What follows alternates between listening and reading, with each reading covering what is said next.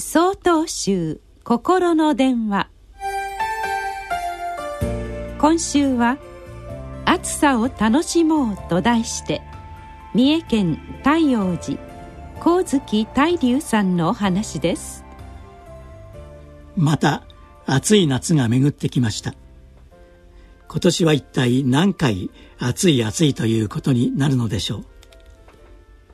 このような時よく引き合いに出される禅の言葉があります。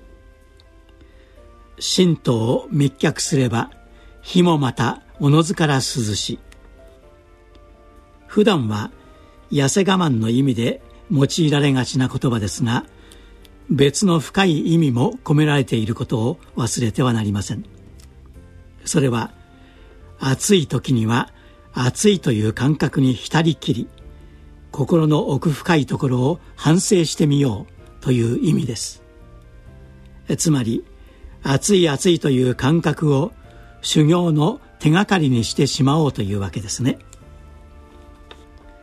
ところでお釈迦様はこういう暑さの時一体どうしておられたのでしょうか。お釈迦様がおられたインドは日本以上に大変暑い土地です。古いお経によると若い頃のお釈迦様は暑さ寒さと関わりなくひたすら座禅修行に打ち込んでおられたそうです。これなどは神道滅却そのものと言えるでしょ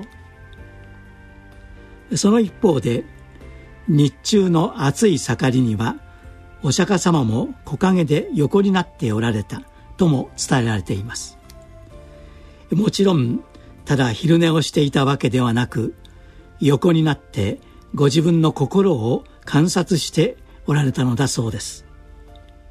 そう寝姿で神道を滅却していらっしゃったのです。神道滅却というと肩肘を張った姿勢が思い浮かびますがそれだけとは限らないようです。日陰で涼みながら静かに自分の心を観察することも神道滅却であると言えるのです。これから暑さの盛りを迎えます。その時にはちょっと神道滅却を思い出してみてください。そしてこの暑さを感じている自分とは一体何なのか思いを凝らす生活を送りましょう。